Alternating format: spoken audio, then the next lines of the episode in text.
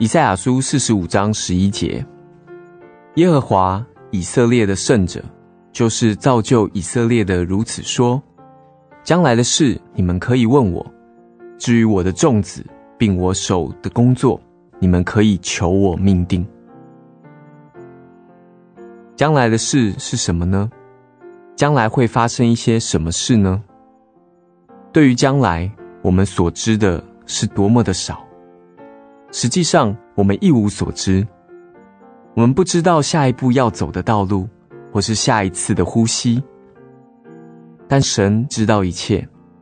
他说：“将来的事，你们可以问我。”将事情交在他手里，他知道你的每一步，每一个呼吸。所有他的儿女都在他的手中，他要在他们每一个人的身上做成他的工作。因此，他宣告说：“让我管理我的众子，并我手的工作。”你愿意让神自由地在你身上工作吗？以赛亚书四十五章十一节：耶和华以色列的圣者啊，就是造就以色列的，如此说。将来的事，你们可以问我；至于我的众子，并我手的工作，你们可以求我命定。